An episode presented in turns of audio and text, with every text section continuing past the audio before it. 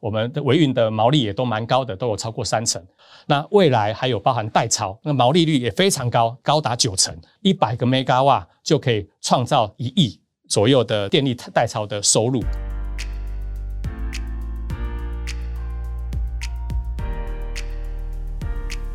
各位财讯的观众朋友，大家好，我是谢金河，欢迎再度收看老谢开讲。今天的单元，我们特别邀请到宏德能源的总经理周世昌。我想今天很深入的来谈谈宏德能源未来发展啊，周总好。社长好，我跟你们团队见过面，才知道原来大家都这么年轻了哈。从二零一六年开始，蔡总统呢把台湾的绿能产业呢视为台湾未来发展建筑的主流产业。那么在前几期我们也提过离岸风力发电产业在台湾勃然的兴起啊。今天更特殊呢，宏德能源是在这几年当中把这个绿电金三角，它结合了包括售电、充电、储电三位一体。那么在台湾呢，新贵上柜之后呢，那它走出一片。宽阔大道。那最近呢，我对宏德能源啊逐渐去关注。我发现，第一个，我从来没看你们亏过钱哦。哪一年其实财报都出现盈余，看起来今年状况也很好。那我想特别先请教周总来跟大家先谈谈这样的创业的延起的过程。哦，这个我相信应该有很多故事。那宏德能源的发展，我们是从日本开始学习的。二零一二年，这个日本推出了全世界最高的补贴，让我们有机会参与其他国家能源的转型的契机。我们去那边学习了，说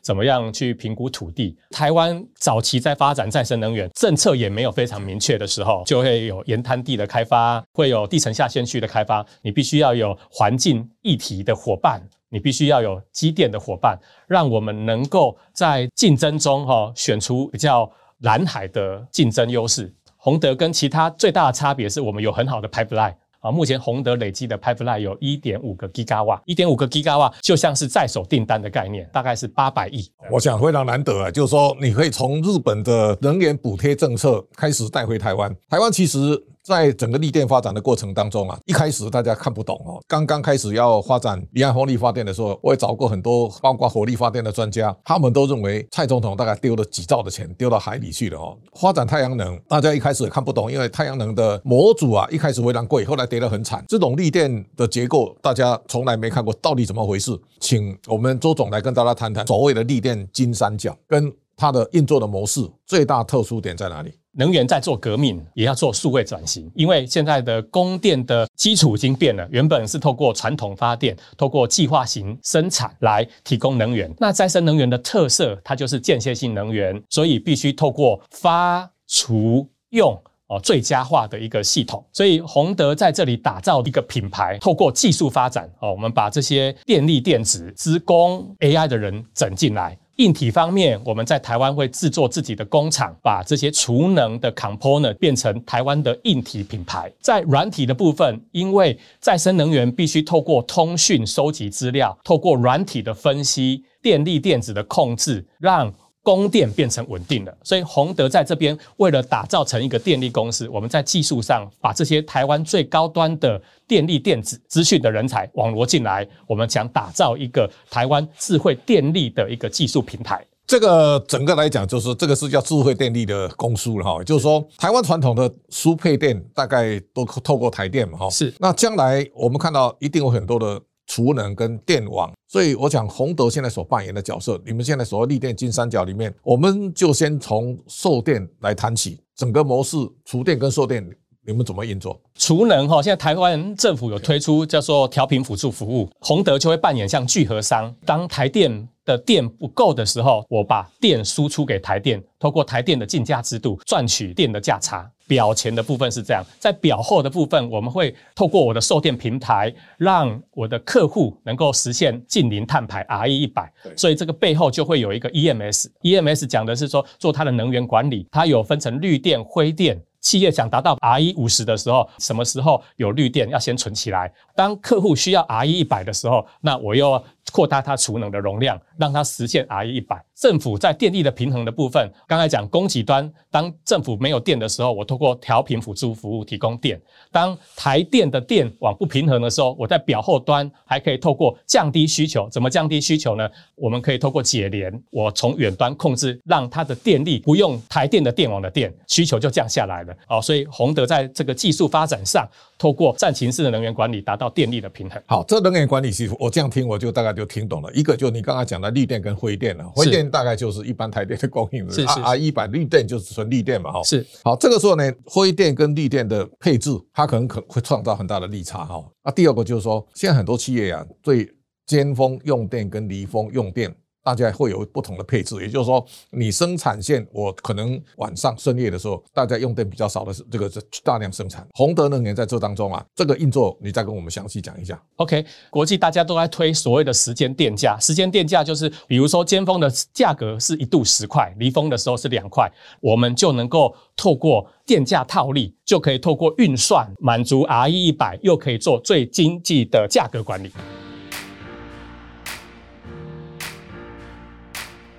这当中还有一个，就是说，你们现在从日本，你刚刚你也提到，日本对那个新生地的开发，你们很有经验嘛，哈。台湾其实，在这些年当中，比方说，你现在太阳能，大家在不断的开发太阳能的场域当中，会产生跟农民用地的一种争议嘛，所以农委会在那也是头很大哈。同时，现在有所谓的渔电共生嘛，哈，台湾其实在这个上头其实限制非常多。我们怎么样能够在这样的一个绿电开发的场域当中，创造这种土地的新的利用价值？刚才讲日本的最多的土地叫山林地，对。那台湾以前是养殖王国，所以有很多的余温地，对。所以我们必须要有专业的人做渔业设计开始，所以宏德跟其他的公司的差异是我们建了一个团队，他从养殖的设计规划到养殖的物种的选择，能够去做最佳的规划。渔电工程的法规里面是要维持二十年的养殖的。透过我的团队的渔业专长，甚至到未来怎么把鱼销出去，我们这个渔业台湾队就是把最上游到最下游的整合完整，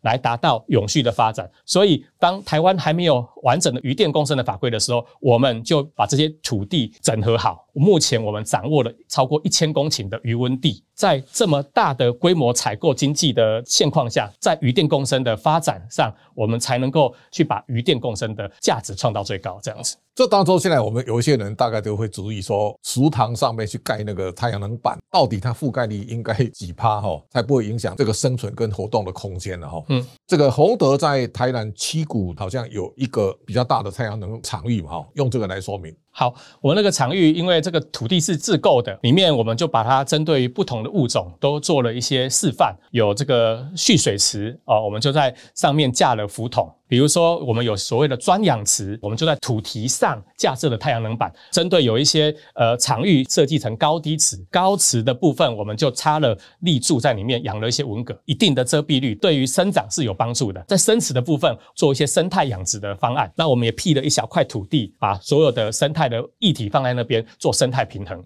好，我想这当中啊，现在我们大家看到，除了太阳能以外哦，这些年台湾在绿电发展的结构当中有不同的组合了哈。比方说，现在离岸风力发电有陆域风电嘛哈，然后太阳能，现在台泥好像也在发展地热哈。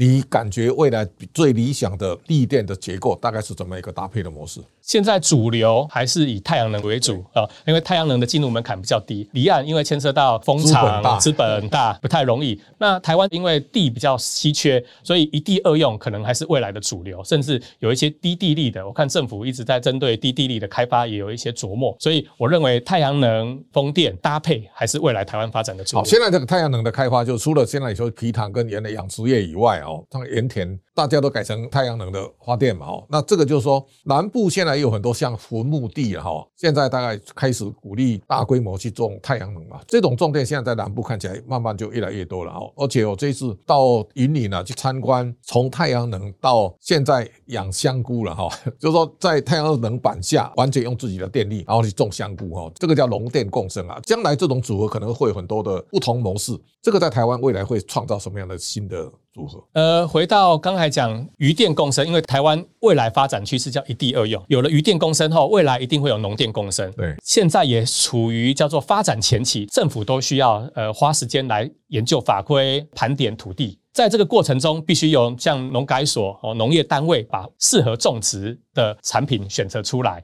才有办法发展。就像当初渔电，大概也前期也花了两三年的时间去整合，在法规还没完整之前，那业者只能先去整合好，让我们在发展农电工程的时候能够抢得滩头堡这样子。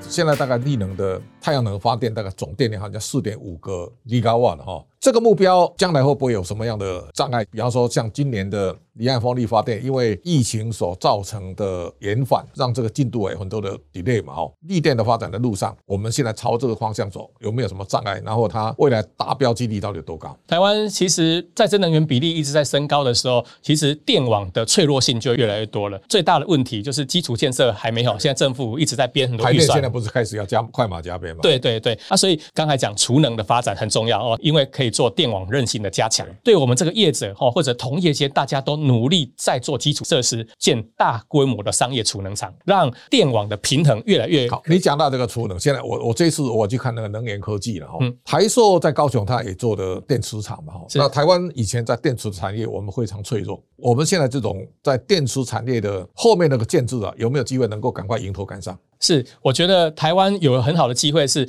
我们虽然电芯技术现在落后大陆了，但是我们有很好的这个组装的技术，很好的资通讯的能力，让我们有能力在关键的这个资通讯抢得先机。我们现在台湾有这么多的场域，其他国家在电网侧其实都没有开放民间去发展。以前早期台湾一流的学生就去念医、念电机啊，现在一流的学生去念了资工，这样子好的人才，让我们能够做自己的 OS。我自己的云、自己的软体做电力调度，所以宏德现在专门在搞定电网，希望透过电力的平衡，帮助政府在能源转型的里面扮演一个很重要的角色。好，我想这当中现在看起来，宏德还有一块大家很陌生的充电哈，电动车要充电，手机要充电，这个充电的新的业务，宏德将来发展的模式是什么样一个方式？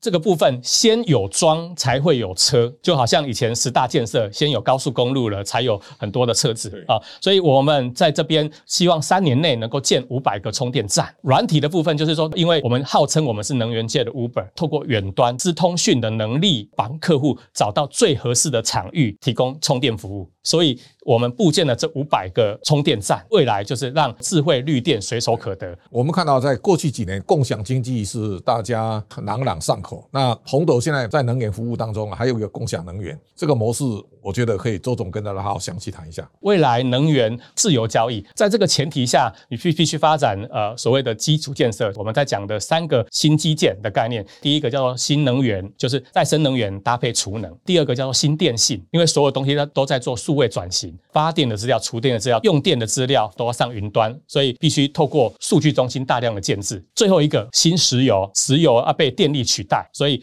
我们在推新电力、新电信、新石油，创造一个永续的价值。现在看起来这个架构是非常完整。刚刚你也提到崇德的储能啊，这个储能的场域，我看到现在为止啊。像台泥几乎卯足全力要在这个领域发展，台达电在这个上头，连充电桩它已经打到国际上了哦。那我想你面对将来有大咖的这种竞争者。洪德如何在储能场域当中能够胜出？这个储能开始还是要掌握一些资源，所以洪德还是发挥到我们开发的实力。目前我们开发的储能的场域也超过一个 GIGAWAT。我先掌握了这些电力的资源，就有能力发展自己的品牌。台电现在审核通过大概四个 GIGAWAT 我们大大概掌握了超过一个 Gigawatt 的电力资源。我们透过这些场域提供的这些舞台，让我的品牌能够先落地化。我们想打造一个世界，就是家家。都有储能设备，因为未来的电力要完全自由化，家家未来都有充电设备，因为各国都在提倡二零三零年燃油车全部要进生产的。我希望我们打造这个 Titan 的品牌，从台湾发展推广到全世界去。好，我想这样听，我们大概就很清楚，宏德它所定位应该是一个未来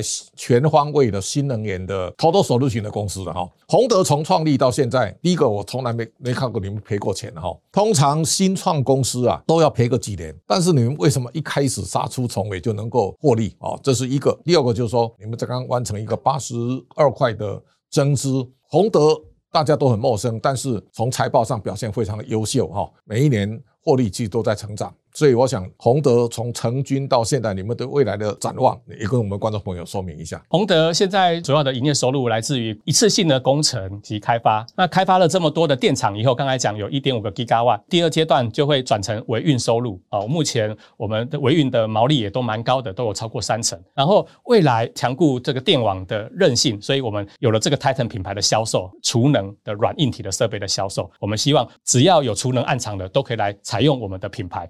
那未来还有包含代操，那毛利率也非常高，高达九成，一百个 Megawatt 就可以创造一亿左右的电力代操的收入。最后回到我们最后的售电平台，希望透过我的这个子品牌，把这个电的价值卖到最高。这样的布局，让公司能够永续的发展。资本市场能够在很短时间认识洪德，而且你们股价八十几块，我相信对你们来讲，这是非常大的激励跟回报哈。你想一想，一家公司筹资十块钱，啊，现在市场上能够以八倍的市价来交易的话，那我相信对后续发展的路上呢，在资本市场会提供更大动能。那我想。以周总现在这么年轻，我们包括谢董事长其实都很年轻，那我相信他们一定啊会再接再厉，能够为洪德创造更更好的成绩。今天非常感谢周总，那么也感谢大家的观赏。下周同一时间，请大家继续收看。